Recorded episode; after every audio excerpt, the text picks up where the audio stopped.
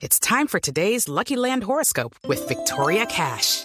Life's gotten mundane, so shake up the daily routine and be adventurous with a trip to Lucky Land. You know what they say. Your chance to win starts with a spin. So go to LuckyLandSlots.com to play over 100 social casino-style games for free for your chance to redeem some serious prizes. Get lucky today at LuckyLandSlots.com. Available to players in the U.S., excluding Washington and Michigan. No purchase necessary. VGW Group. Void or prohibited by law. 18 plus. Terms and conditions apply.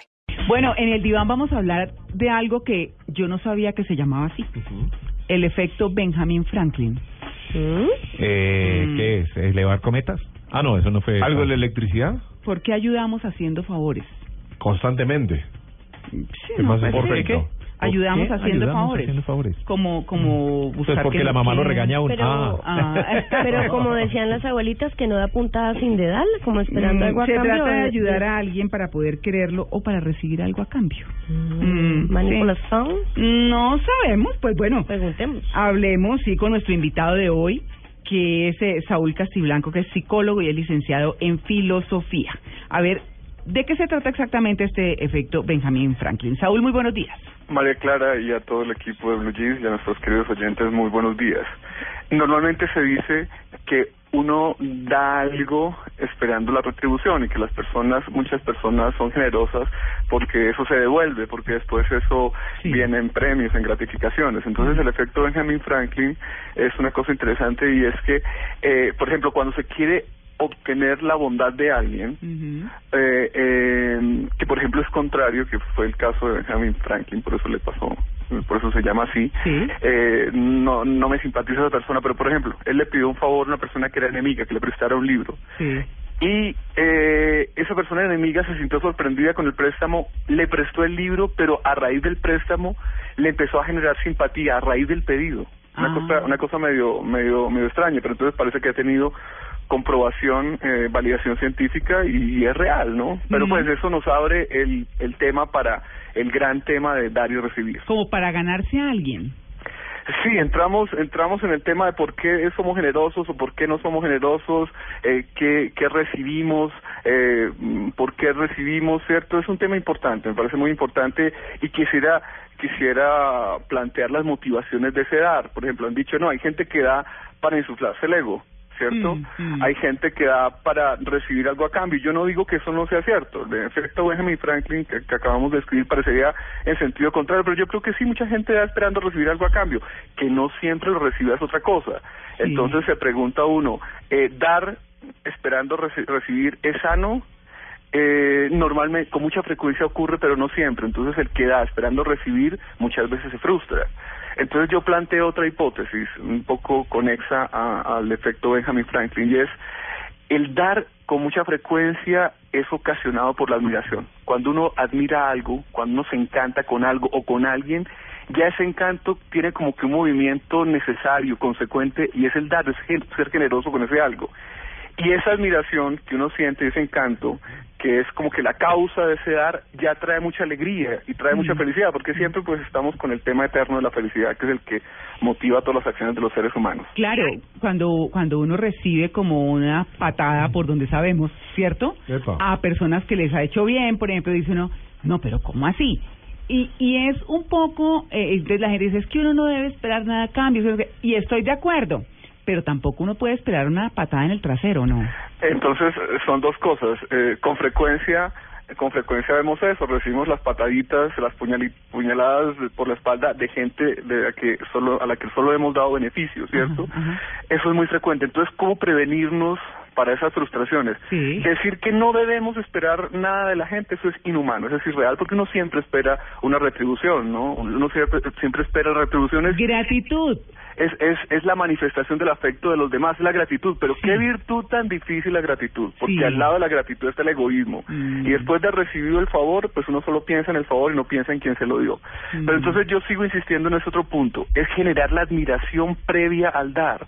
Y la admiración viene, y, y es un- tiene una aplicación práctica, te la doy ya. Mm. Cuando uno está en un grupo, grupo humano, uno está al lado siempre de personas con cualidades y con defectos. Total. Las cualidades generan admiración, los defectos generan animadversión, depende del defecto, etcétera. La tendencia del ser humano es doble, a ver las cosas maravillosas, Sí. pero también a los defectos. a, y sobre todo a pensar en los otros en función de los defectos. Cuando eso ocurre, la convivencia humana se torna muy complicada. ¿Por qué? Porque usted ya no está viendo a fulano de tal, el tipo interesante, no, sino el tipo latoso. Ya no está viendo a la esposa que es la linda, que lo encantó, sino a la mujer cansona y cascarrabias. Entonces yo creo que sí hay que hacer un esfuerzo para focalizarse sobre todo en las cualidades de las personas, tratar a las personas en función de las cualidades y ahí se genera la generosidad, la generosidad del dar. Y cuando uno tiene un grupo humano así, todos dándose entre sí, pues qué cosa tan linda. Es una gran verdad. Pero Eh, es, es no es tan fácil, ¿no? Porque la tendencia es a- al chismorreo de las cosas feas, Sí. y entonces con quién seguimos, El por ego. favor no se vaya, Mm. y el ego, yo soy yo, yo tengo otra tesis. Exacto. No hay que cerrarse, cerrarse es mirarse siempre hacia adentro, no, hay que abrirse. Uno nota una constante en la gente que tiene buena energía, por llamarlo de alguna manera, es que es gente abierta a la consideración de lo que está fuera de sí, y mejor, a la admiración de lo que está fuera de sí. Y tú vas a ver, por ejemplo, en el caso pues práctico, clínico mío, Sí. el deprimido es lo contrario, ¿no? Mm. Doctor, hacerle la pregunta, estaba leyendo eh, de, sobre este efecto, ¿no? El Benjamin Franklin que trata de ayudar a alguien para poder quererlo o para recibir algo y como bien manifestabas aquí en los micrófonos de Blue Radio, todo el mundo hace algo en función para poder recibir. Ahora, si ese esa función de dar está hecha para saber si la otra persona le va a devolver o no y para luego esta persona tomar la actitud negativa hacia esa persona que le dio. ¿Se entiende? No. No, ¿Le explico otra vez? sí. Mira, Es yo, hacer, es yo hacer no algo bueno en función de algo malo. Yo no entendí mucho, pero lo que sí les digo a, No, pero, todos... pero, pero- pero le explico, no, no hay problema. No, Le- pero mira lo que te digo. Una el corazón que- humano es tan complejo sí. que eso que tú describiste Sí. puede ocurrir perfectamente. Claro. Si quieres, explícanoslo. Es una persona que hace algo bueno para, para, para recibir algo bueno de esa persona. Sí. Esa persona no le da ese ese algo bueno, esa La retribución. patada de la que hablábamos Exacto, esa devolución de favores. Entonces, esta persona automáticamente lo que hace es ser negativa hacia esa persona que en un principio fue positiva. O sea, desagradecido. Bueno, a nadie nos gusta que nos den patadas. Entonces, si yo doy un favor, recibo una patada, pues la actitud normal Sí. es es la de pues el, mm, marcarle distancia a la persona, rechazar Claro. a esa persona, inclusive hasta hablar mal de esa persona. Sí. Pero como eso es tan frecuente, las Sí. pataditas, porque es tan Mm. frecuente el, el egoísmo humano, entonces lo que les acabo de proponer es una va- vacuna Claro. que va en la línea de lo que dice María Clara. Oiga, dar sin esperar nada a cambio. Yo Mm. digo que eso en términos absolutos es irreal, porque uno siempre desea algo a cambio por ese deseo de todos nosotros de sentir el afecto ajeno. Nosotros somos seres sociales, no somos seres aislados. Pero cuando usted da en función de una admiración previa, de un encanto previo, de una persona que se abre al universo, Sí. en- a la admiración, pues ya tiene ya ahí una compensación, que es la alegría la admiración. pero y esa si después recibe no- la- el beneficio, pues mucho mejor aún. ¿no? Pero esa admiración que tiene una persona por otra no podría ser algo enfermizo. No. No, pues o sea, Porque que admiración, admirar esa, las cosas esa válidas, idolatría, ¿cierto? esa, por ese lado lo llevo. Bueno, entonces ese es un tema muy interesante. Claro. ¿Por qué? Porque, por ejemplo, y, y nuevamente, en el corazón humano cabe de todo, ¿cierto? Claro. Entonces, cuando uno conoce a alguien, hay varias tendencias, pero hay una muy común y es la de idealizar. Claro. ¿cierto? La de mitificar. Y después entonces en el convivio constante encuentra uno los defectos y ven- viene a veces la tendencia contraria, decir, no, este tipo es un diablo, este tipo no, no me había dado cuenta de nada. Yo creo que en ese sentido tenemos que preservar una cosa y, y, y buscar el equilibrio, me explico. Preservar la visión primera de las cosas verdaderas, oye, realmente es una persona muy agradable, real- realmente es una persona muy inteligente.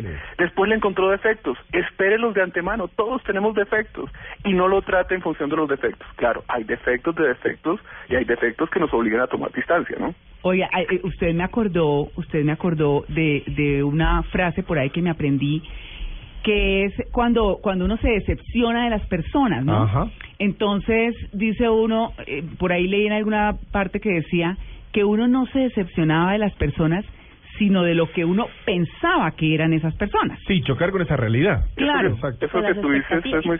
Porque uno nunca termina de conocer a alguien, entonces uno va desconociendo y en función del conocimiento va teniendo sentimientos. Pero yo creo que una actitud sana previa es saber que esta persona con la que no me he relacionado, me voy a relacionar, tiene defectos y tiene cualidades. Entonces espere los defectos, ¿cierto? Y, y- y no digo que cierre los ojos a los defectos, Mm. pero privilegie las cualidades. Al mismo tiempo que uno está hablando con una persona que tiene tales y tales defectos, esa persona tiene esas cualidades. Entonces uno puede estar viendo ambas. Y lo ideal para vivir más tranquilo y más feliz, Ajá. todo tiene su límite, es Claro. tratar a esa persona en función de las cualidades. Oye, mire Pero- qué tipo tan interesante. Dime. Sí, pero es que me queda como, como contradictorio el mensaje. De- decimos que ningún ser humano da sin esperar nada a cambio, pero por otro lado nos inculcan desde niños que no hay amor más desinteresado que, por ejemplo, el de nuestras madres. Sí, pero las mamás esperan gratitud y retribución de, de amor, tal vez. Oye, pero si hay gente que da sin esperar algo a cambio Sí.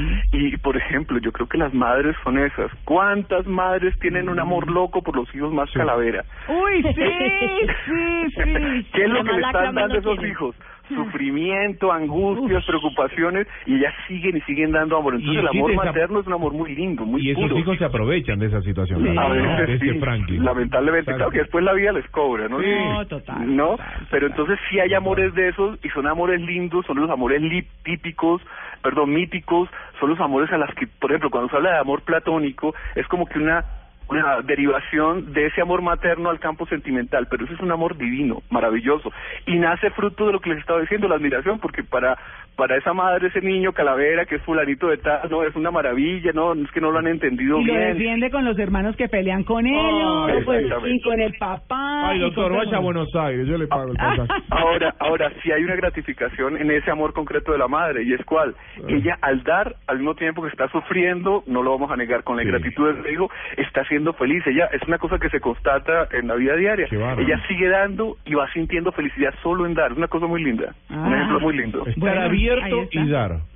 ¿Perdón? Estar abierto y dar. Esa Estar la- abierto, dar y admirar. Mm. Contemplar, admirar, y no digo que no esperar nada a cambio, pero si llega, si no llega, bueno, ya tenemos algo de felicidad. Si no llega, duele, y si llega la patada, duele, eso no lo vamos a negar, ¿no? Eso sí nos ha pasado más de uno. Eso Pero también nos ha pasado que a veces nos retribuyen muy lindo, Bueno, ¿sí no, Clara? O recibe uno algo de alguien de quien no espera nada y de pronto uno no ha hecho nada por esa persona. Pero se aprende, también se Así aprende. es, así es. Ahora, el dar genera la amistad, ¿no? Porque Exacto. cuando uno recibe Ah, somos ingratos, somos claro. ingratos, pero normalmente las, las amistades pues es un dar y recibir mutuo y eso es lo que las va fortaleciendo. Y uno ve la paja en el ojo ajeno. Ah. Uno siempre pide, pide y pide. Y cuando uno es el que decepciona a alguien, a uno también puede decepcionar a muchas Bueno, personas. eso que sin tú dices, excusarse. habla Catalina, creo, eso Sí. es como, Sí. como- Sí. muy cierto, uno ve los defectos en los otros, por Pero eso no uno los necesita a alguien que con cariño le diga los de uno. Eso, con cariño, pero a veces la gente se enoja con todo y el cariño, ¿no? No, entonces a mí me acaba de pasar No eso. es monedita de oro para todo el mundo tampoco. Sí, sí, sí.